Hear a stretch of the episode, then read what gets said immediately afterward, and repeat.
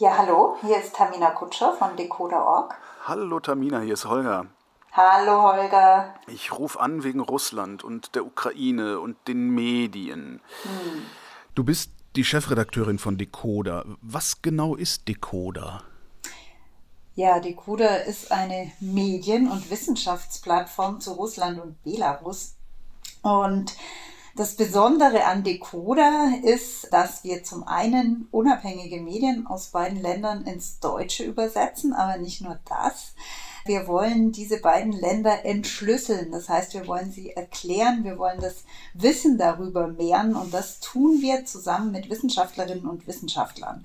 Und die schreiben für uns Artikel, Texte, die auf aktuellem wissenschaftlichen Stand eben informieren zu bestimmten Phänomenen. Und all diese Texte, sowohl die übersetzten als auch die von den Wissenschaftlerinnen und Wissenschaftlern, die sind auf Decoder untereinander verlinkt, sodass man sich immer tiefer einlesen kann in dieses Buch über Russland oder Belarus. Kaninchenbau. Ja. Warum ausgerechnet beziehungsweise nur Russland und Belarus? Dieses besondere Konzept von Decoder, diese Zweigleisigkeit, die hat sich Martin Groß, unser Gründer, ausgedacht, der eben biografisch eng mit Russland verwoben ist, lange Jahre dort gelebt hat und dann eben 2014, als die Krim annektiert wurde und der Krieg im Osten der Ukraine begann, gemerkt hat, wir brauchen hier so ein Medium, das irgendwie erklärt, was da passiert, das auch sichtbar macht, welche Stimmen es in Russland alle gibt, denn es gibt nicht nur die offiziellen und das aber auch sozusagen das Wissen aus dem Elfenbeinturm, sage ich jetzt mal, der Institute und Universitäten an eine breite Öffentlichkeit bringt. Perspektivisch wollen wir natürlich den ganzen postsowjetischen Raum gerne entschlüsseln. Wenn du so grundsätzlich nach Russland guckst, jetzt mal ganz unabhängig von, von, von was jetzt in der Ukraine passiert, hm. du sagst, es gibt unabhängige Medien in Russland. Heißt das alles gar nicht so schlimm? Oder sind die Menschen trotzdem nicht gut informiert? Nein, sie sind trotzdem nicht gut informiert. Aber es gibt sie eben auch, also äh, die unabhängigen Medien. Also äh, Martin, von dem ich vorhin gesprochen habe, unser Gründer Martin Groß, der hatte immer dieses Bild, man muss sich die russische Medienlandschaft vorstellen wie so eine Sahnetorte. Und die Sahne, das sind die staatlichen oder staatsnahen Medien oder vielleicht auch strukturell unabhängige Medien, die aber sehr loyal berichten. Und der dünne Tortenboden, das ist der Rest. Und äh, so ist es äh, tatsächlich. Und natürlich werden diese Medien mehr und mehr marginalisiert, gerade auch im letzten Jahr ganz krass mit dem ausländischen Agentengesetz. Da kann ich vielleicht nachher noch mehr zu erzählen, genau. Aber es gibt sie eben und man darf trotzdem natürlich nicht unterschätzen, welch enormen Einfluss Propaganda hat. Das merken wir auch jetzt wieder. Staatsfernsehen ist einfach omnipräsent. Ja, also es erreicht nahezu jeden Haushalt. Diese Talkshows auch im, im Staatsfernsehen, die sehr beliebt sind, das sind Entertainment-Shows, die wirklich das ganze emotionale Register der Zuschauer sozusagen ziehen.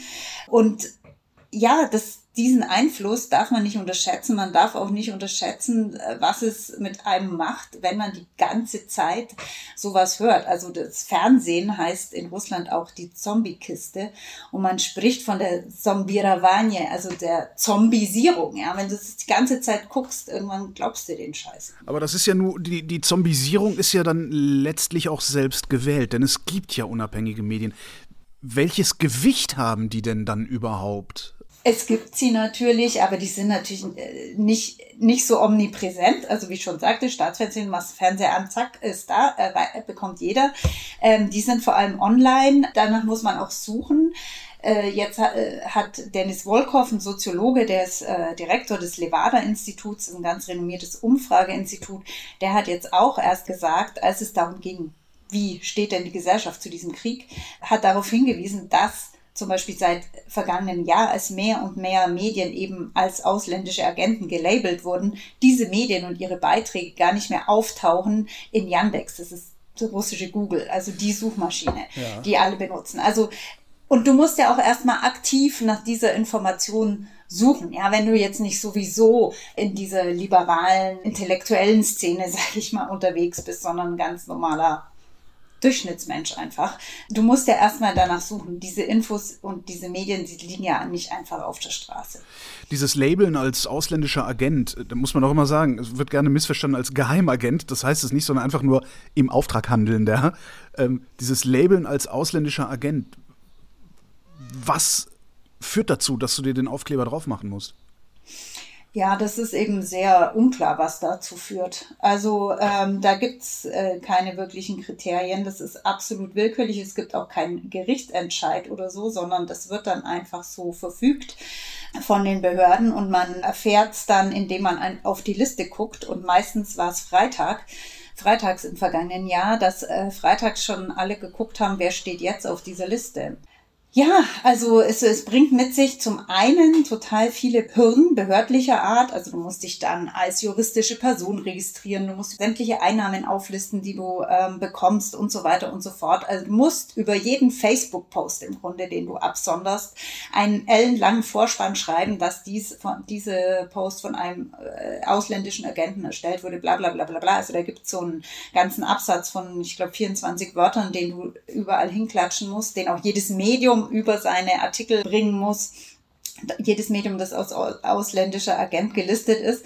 Also ich habe mal mit einem Kollegen gesprochen, dessen Medium ist als ausländischer Agent gelistet und er sagte, naja, das ist halt so, jede, jede dieser Paragraphen da, jede dieser Vorschriften, die rammt im Grunde genommen wie so ein Pfahl zwischen dich und dem Rest der Gesellschaft. Und das ist eben, worum es geht, auch die symbolische Wirkung. Also dich auszusondern als, als Volksfeind. Und du sagtest jetzt, es geht nicht um Geheimagenten. Es ist aber durchaus dieses Sprech. Also noch aus Sowjetzeiten, die ausländischen Agenten. Es geht um eine Unterwanderung aus dem Ausland und du bist einer davon, der hier unser System sozusagen untergräbt. Du sagtest, die, die meisten sind online. Gibt es denn überhaupt unabhängiges Fernsehen? Gibt es unabhängiges Radio oder ist online das letzte, letzte Rückzugsort für freie Berichterstattung. Tatsächlich hat sich mehr und mehr äh, Berichterstattung ins Internet verlagert. Es gibt zum Beispiel den Fernsehkanal TV Dosh, TV Rain auf Englisch. Die sind jetzt quasi ins Internet gekommen, nachdem sie mehr und mehr äh, Kabellizenzen und so weiter verloren haben. Also es verlagerte sich mehr und mehr ins Internet. Viele andere Medien haben auch ihre Printausgabe irgendwann einfach eingestellt, weil es einfach auch schwierig wurde, die zu vertreiben. Wieder andere sind gleich im Internet gestartet, einfach weil man auch hoffte, dass ein da der lange Arm des Gesetzgebers nicht so schnell und einfach erreicht. Also tatsächlich viel, viel unabhängiger Journalismus findet online statt. Also ich sage mal so, mit, mit der gesamten politischen Situation in Russland, also im vergangenen Jahr, wurde Nawalny inhaftiert, seine Organisation zu extremistischen Organisationen erklärt und so weiter. Es wurden mehr und mehr Medien als ausländische Agenten gelabelt. Also es, es findet wirklich mehr und mehr ein, eine, wie soll man sagen, schwarz-weiß Einteilung statt. Und es, viele Grauzonen, die es gab, sind haben sich halt wirklich so auseinanderdividiert. Also das ist, es polarisiert sich alles unglaublich. Es gab, also es gibt einen Radiosender, Echo Moskwi, den, der ist ja auch sehr bekannt, auch im Ausland, der tatsächlich einer Gazprom Media Holding gehört, also staatsnahes Ding äh, von der Struktur her, aber ähm, der ist absolut, ja, wie soll man sagen, liberal, oppositionell, kritisch gilt.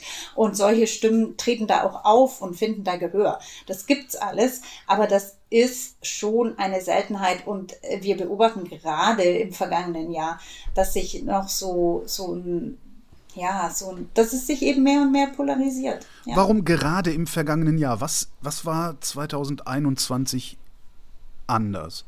Wir haben so einen Jahresrückblick bei Decoder veröffentlicht und ähm, der ist überschrieben mit Russland 2021 ein Jahr des Shifts. Weil was wir 2021 ja hatten in Russland, waren erstmal die Solidaritätsproteste für Alexei Nawalny.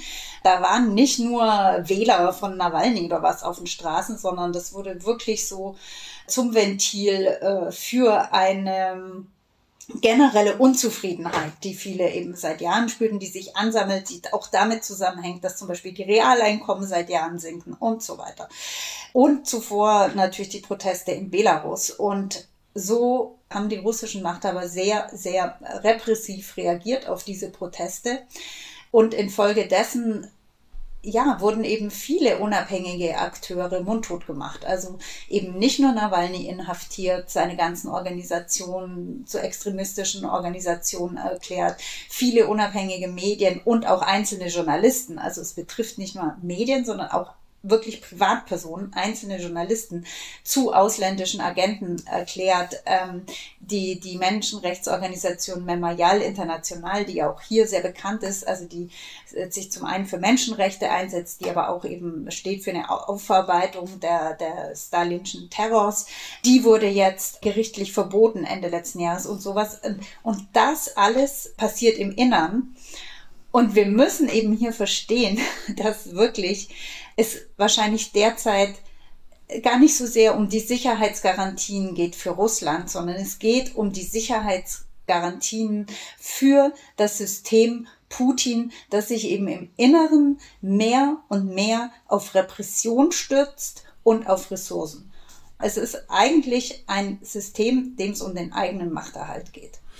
Und diese Entwicklungen hängen total eng zusammen. Diese Geschichte, äh, aus, dieser, dieser ausländische Agentenvorspann, der ist ja dazu da, Zweifel zu sehen an, an demjenigen, der da berichtet oder an dem Medium, das da berichtet. Mhm. Funktioniert das? Also ich, ich glaube, dass es durchaus funktioniert. Ich meine, natürlich gibt es die Leser, die das alles verstehen und die treu bleiben und die wahrscheinlich selber äh, in irgendwelchen Organisationen, es betrifft ja nicht nur Medien, es betrifft auch NGOs, arbeiten, denen ähnliches droht oder wo es schon passiert ist, die auch schon als ausländischer Agent gelabelt sind. Aber es ist ja immer auch die Frage, welche Bedeutung hat's für die breite Masse, ja. Also für, für, für Greti und Pleti, der halt dann äh, online geht und so ein Medium sieht und sagt, na, da steht doch ausländischer Agent. Und es gibt ein Medium, WeTimes, die haben, nachdem sie gelabelt wurden als ausländischer Agent, ihr Erscheinen eingestellt, weil sie gesagt haben, sie werden hier in eine Rolle der Opposition gedrängt, in der sie sich gar nicht sehen. Ihr Verständnis von Journalismus ist ein anderes und sie hören auf. Ich meine, das ist natürlich total radikal. Ich sage auch nicht, dass das der richtige Schritt ist, aber das zeigt einfach, was dieses Label auch bewirkt in seiner Wirkung in die Breite, sage ich. Also da wird jemand stigmatisiert, da wird jemand in die Rolle eben gar nicht mal eben nur der, der Opposition, sondern wie der Kollege meinte, in die Rolle des Volksfeinds gebracht. Insofern ist es das, es spiegelt sich jetzt eben auch. Also die, die, die unabhängigen Medien die gibt's und sie sind marginalisiert und es ist auch total wichtig zu verstehen, dass Putin nicht Russland ist und es gibt auch ein anderes Russland und das ist da. Aber äh, man darf natürlich gleichzeitig nicht unterschätzen, welche Wirkung Propaganda hat und es macht auch die Solidarität mit diesen unabhängigen Medien und mit, mit unabhängigen Journalisten, die aus dem Westen kommen muss und die Unterstützung umso wichtiger, gerade in Zeiten wie jetzt. Das andere Russland, wie groß ist das? Ja, also es gibt dazu keine Zahlen. Es ist auch wahnsinnig schwer, das andere Russland zu ermitteln. Also ich meine, es gibt natürlich die, die jetzt auch demonstriert haben. Es wurden ja ähm, über 1800 Menschen in mehr als 50 russischen Städten festgenommen äh, bislang. Es gibt die, die aufstehen. Dazu gehört dann auch ein Student in Novosibirsk, der sich die Ukraine-Flagge an sein Fenster gehängt hat. Also ein ganz normaler Typ. Aber man muss verstehen, dass das natürlich auch unglaublichen Mut erfordert in, in, in so einer Atmosphäre der Angst, die ja die ganze Zeit auch geschürt wird. Und du, es wurden, es wurden Leute belangt für Retweets, es wurden Leute belangt äh, für Likes unter Facebook-Posts. Das ist ja eine Atmosphäre, die, die jeder Einzelne spürt und jeder Einzelne versteht er kann nicht so einfach offen reden. Und es braucht einfach viel mehr Mut als jetzt in einer freien Gesellschaft, ja, um, um sich hinzustellen mit so einem Plakat in der Hand, Nein zum Krieg. Und trotzdem machen es natürlich. Jetzt die anderen Medien, die Regierungstreuen. Kritisieren die die Regierung denn trotzdem auch? Ach. Also auch da, mit, mit der ganzen äh, innenpolitischen Polarisierung hat sich auch einfach die Medienlandschaft unglaublich polarisiert. Also noch vor paar Jahren hätte ich gesagt, ja, man hört durchaus auch mal hier, Jekaterina Schulmann war auch schon bei Russia Today oder so, also eine, eine liberale ähm, Politikwissenschaftlerin und so weiter. Und man hört hier und da auch die vernünftigen Stimmen und so weiter und so fort. Aber es, es polarisiert sich wirklich ganz stark. Und gerade jetzt, wir haben einen Krieg und dieser Krieg ist einfach auch ein Informationskrieg. Angriffskrieg. Den Krieg gibt es seit 2014 im Osten der Ukraine und es ging auch schon 2014 los, als es immer hieß, ja hier die Faschisten auf dem Maidan und so weiter. Und an diese Rhetorik, die, die, die blieb die ganze Zeit über und die wird jetzt nochmal massiv bedient. Also von Putin selber, der von der Denazifizierung spricht, aber natürlich auch auf allen staatlichen Fernsehkanälen in den Talkshows, ähm, wo dann eine Margarita Simonian, die ist äh, Chefredakteurin von Russia Today, sitzt und fast mit Tränen in den Augen von Kindern ohne Arme und Beine im Donbass berichtet, die sagt, ja, äh, wir kämpfen ja nicht gegen die Ukrainer, wir kämpfen ja gegen Faschisten und so weiter. Also diese Rhetorik wird jetzt nochmal richtig gesteigert und äh, es gibt wenig Gegenerzählung. Das kann ja nicht alles sein, was da im Fernsehen stattfindet. Also die, die senden den ganzen Tag. Das heißt, die erzählen ja auch abges völlig abgesehen von, von der Ukraine jetzt, die erzählen ja den ganzen Tag auch was über Russland und über die Welt. Was erzählen mhm. denn die russischen Massenmedien den Russen und Russinnen über sich und die anderen? Also ich würde es runterbrechen auf eine ganz einfache Formel von Russland als belagerter Festung. Ha. Russland ist die belagerte Festung. Und diesem, diesem Narrativ wird im Grunde genommen alles Mögliche untergeordnet. Das ist eben auch die Hoffnung durch die, also würde ich jetzt sagen, die Strategie, durch, durch den äußeren Feind sozusagen nach innen zu konsolidieren und auch dieses System Putin zu konsolidieren, das sich eben mehr und mehr auf Repression stützt. Das ist das große Motiv. Kaufen die Menschen das oder merken sie wenigstens da, dass das irgendwie nicht ganz stimmen kann? Also wie gesagt, das ist schwer zu sagen. Ich glaube, viele kaufen es ab. Es ist auch schwer, sich gegen so einen ständigen Infoschum, so einen Infolärm und Inforauschen auf Dauer sozusagen zu wehren oder immun zu machen.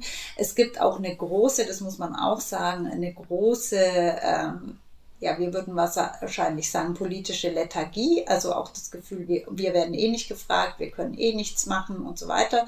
Es gibt Angst und es gibt eben auch, ja, ja, eine Zustimmung, einfach weil, weil diese, diese ganze Propagandalärm, wenn der dich die ganze Zeit umgibt, dann glaubst du es halt auch irgendwann. Mhm. So, du hast eben gesagt, äh, diese russischen Erzählungen über die Ukraine, um diesen Überfall jetzt zu rechtfertigen. Genozid in, in der Ostukraine, Entnazifizierung, das ist sowieso nur ein Vasallenstaat der USA. Donetsk und Luhansk haben Russland zur Hilfe gerufen. Hm. Wie viel ist da jeweils wirklich dran? Ja, da ist gar nichts dran. Da ist gar nichts dran, überhaupt gar nichts. Und ich meine, es gibt mehr als 14.000 Tote aus dem Krieg im Osten der Ukraine. Das hat aber nichts mit einem Genozid zu tun, den jetzt hier angeblich die ukrainische Armee an der, an der russischsprachigen Bevölkerung verübt. Überhaupt nichts. Diese ganzen sogenannten Volksrepubliken, das muss man sich so vorstellen, da, da, da gilt einfach, das ist Tabula rasa, also da, da gilt das Gesetz des Stärkeren, da sind irgendwelche zwielichtigen Gestalten jetzt an die Macht gekommen, die Ukraine hat dort überhaupt keinen Einfluss mehr. Also es ist schrecklich für die Menschen dort vor Ort, ganz bestimmt, aber es hat mit einem Genozid nichts zu tun. Das ist wirklich reine Propaganda. Und auch von Faschisten, äh, einem faschistischen Regime in der Ukraine zu reden, das ist unglaublich, das ist auf so vielen Ebenen unglaublich. Also allein dieser Präsident ist, ist, ist jüdischer Abstammung. Die Ukraine wurde angegriffen von der Wehrmacht im, im Zweiten Weltkrieg und so weiter und so weiter. Also ich, ich weiß gar nicht, wo ich anfangen soll, wo ich aufhören soll. Es ist einfach unglaublich. Hat die Ukraine sich überhaupt irgendwas zu Schulden kommen lassen, das eine solche Aktion rechtfertigen würde? Nein, nichts. Und das muss man ganz deutlich sagen. Nichts. Auch, also das habe ich ja auch gerade versucht zu erklären. Es ist so schlimm, so ein Vorgehen seitens Russlands so eine gewaltige Aggression, so ein Krieg, über den Russland jetzt hier über ein ganzes Land zieht, der lässt sich einfach mit nichts rechtfertigen. Es gibt dafür keine, keine rationale Erklärung. Naja, doch, Innenpolitik war doch die Erklärung. Ja, ja, ja, genau. Hast. Aber ich meine jetzt eine apologetische. Im, im, Völkerrecht. Ja, äh, okay. Ja. Gucken wir nochmal auf die Presse in der Ukraine. Gibt es denn da nennenswerte Pressefreiheit? Also sind die, sind die Menschen in der Ukraine besser informiert als in Russland? Äh, ich bin wirklich kein Spezialist für die Ukraine, aber ich würde sagen, natürlich ist die Ukraine um eine diversifizierte Medienlandschaft bemüht, zumal eben seit dem Regimewechsel 2014. Aber äh, auch da gibt es natürlich immer wieder Kritik, auch äh, insofern, als dass es äh, Journalisten gab, die sagten, wir dürfen hier nicht anfangen, Gegenpropaganda zu betreiben, äh, weil natürlich die Ukraine diese massive Aggression seitens Russland seit Jahren spürt. Das hört sich für mich an, als könnte ich Informationen, also journalistischen Informationen aus der Ukraine prinzipiell trauen? Das ist wirklich eine hochkomplexe Frage eigentlich, weil grundsätzlich würde ich das nie mit einem Ja beantworten. Es ist auch wichtig bei ukrainischen Medien zu gucken, wer steht dahinter. Und es ist auch ganz klar, ich meine, die ukrainische Medienlandschaft, die steht vor ihren ganz eigenen Herausforderungen. Und natürlich gibt es auch da Desinformation. Und natürlich gibt es auch da, und das wird ja immer wieder kritisiert, bestimmte Oligarchen, denen bestimmte Kanäle gehören und so weiter. Und man muss ganz genau gucken, von wem kommt welche Information und so weiter. Darum fühle ich mich eben auch gar nicht berufen, wirklich über die ukrainische Medienlandschaft Auskunft zu geben, weil ich zum Beispiel selber gar nicht genau weiß, wem gehört da eigentlich was. Und das nächste ist, dass natürlich in so einer, es ist halt Krieg. Und jetzt, also es gibt wirklich viele ukrainische Journalisten, die das eben auch anmahnen, also die auch immer wieder anmahnen seit Jahren. Ähm, Leute, lasst uns hier nicht in so eine Gegenpropaganda verfallen, lasst uns festhalten an einem objektiven Journalismus. Das ist unsere stärkste Waffe und, und so. Und, aber es ist halt einfach jetzt auch gerade so schwierig geworden, Selbstkritik zu üben, weißt du? Das ist einfach jetzt gar nicht gerade der Moment. Trotzdem werden die Märchen über die Ukraine, und damit sind wir beim Krieg wieder, auch bei uns hier von wirklich nicht wenigen Leuten geglaubt. Wie schafft Russland das? Ja, also ich glaube, zum einen hat es ganz viel damit zu tun, dass im Westen viele bis 2014 und auch noch danach den Unterschied zwischen Russland und der Ukraine irgendwie gar nicht kapiert haben. Dass es wirklich so ein, wie soll ich sagen, Russland auch für viele als so eine Projektionsfläche funktioniert, sei es im Guten oder im Schlechten, die mehr damit zu tun hat, wie ist mein eigenes Bild von den USA, von der Globalisierung, wie auch immer. Und je nachdem, wie ich dazu stehe, stehe ich eben entsprechend dann zu Russland. Mit dem, was in Russland passiert und äh, mit dem, was im Kreml passiert, hat es eigentlich oft ganz, ganz wenig zu tun.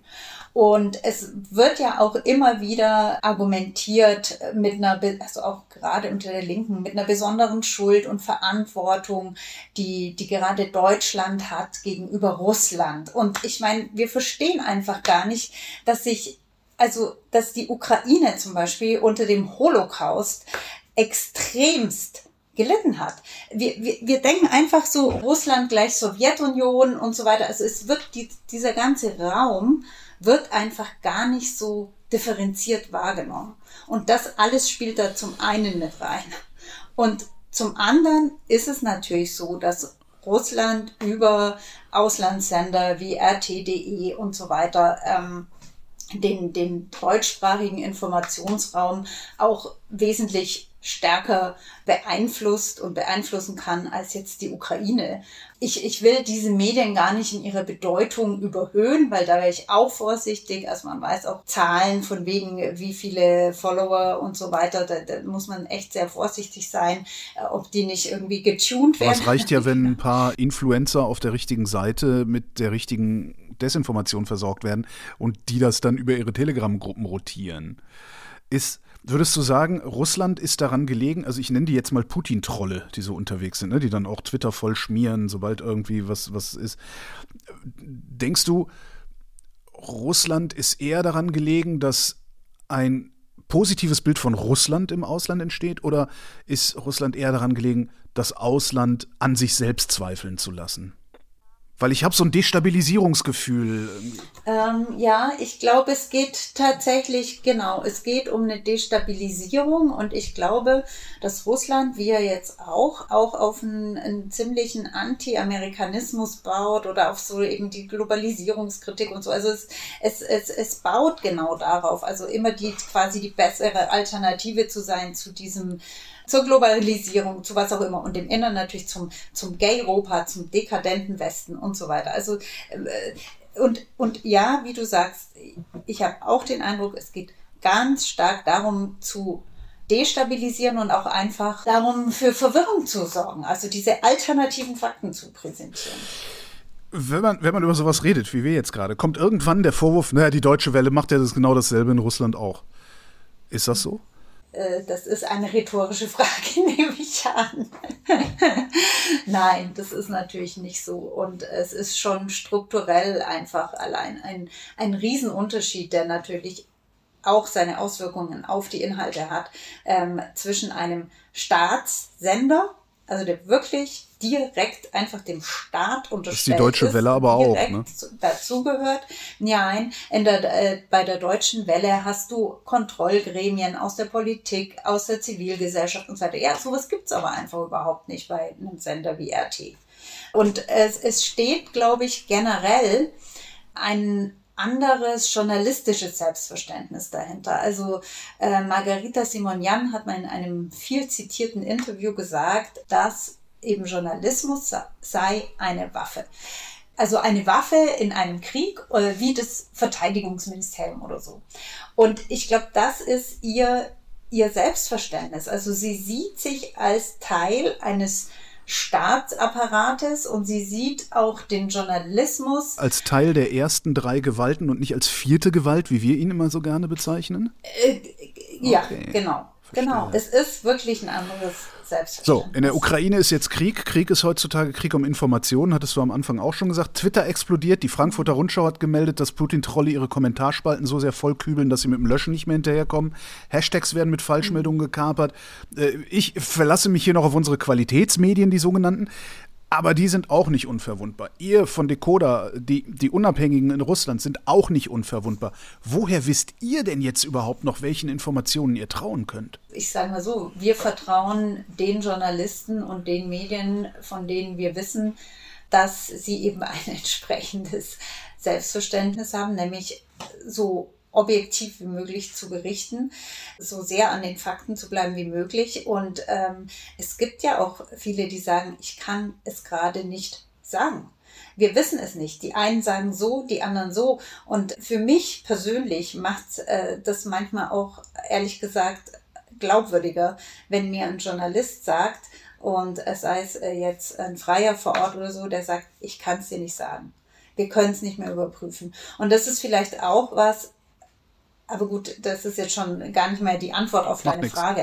Also, ähm, aber, aber das ist grundsätzlich was, was mich gerade umtreibt, dass ich mir so denke, wir müssen uns einfach auch viel mehr trauen zu sagen, wenn wir wenn wir es eben einfach nicht wissen, gerade in so einer Situation, wo, wo so viele, viele, viele Informationen auf einmal kommen. Aber was ich auch grundsätzlich ganz, ganz wichtig finde, also generell ist, dass ich denke, in solchen Situationen müssen die, die Redaktionen hier wirklich auch ihren Leuten vor Ort vertrauen, die es ja oft nicht mehr gibt. Also viele Korrespondentenbüros gibt es ja gar nicht und schon gar nicht jetzt irgendwie in Kiew, sondern wenn man Glück hat in Moskau.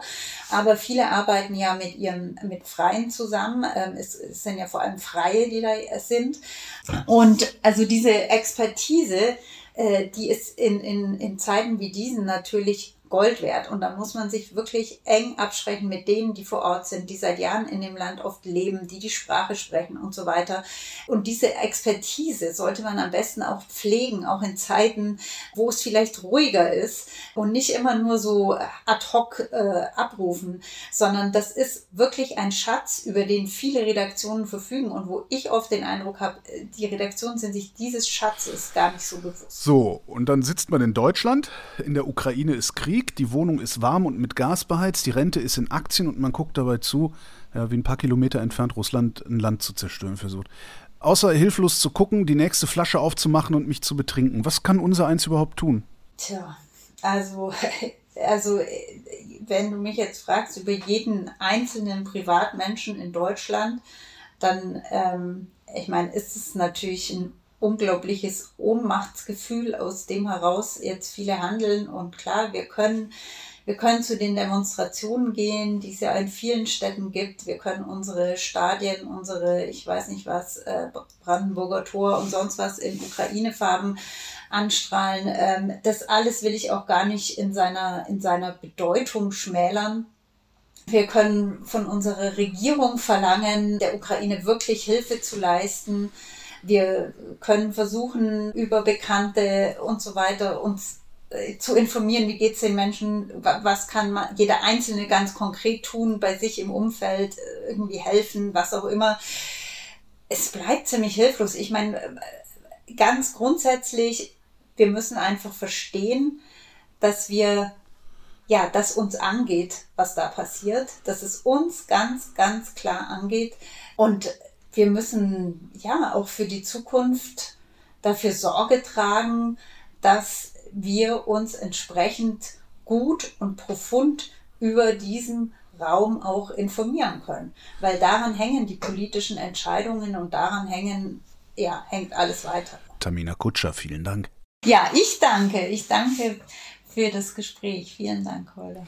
Und das war Holger ruft an für diese Woche. Nächste Woche reden wir wieder über Medien und bis dahin gibt es reichlich was über Medien zu lesen auf übermedien.de.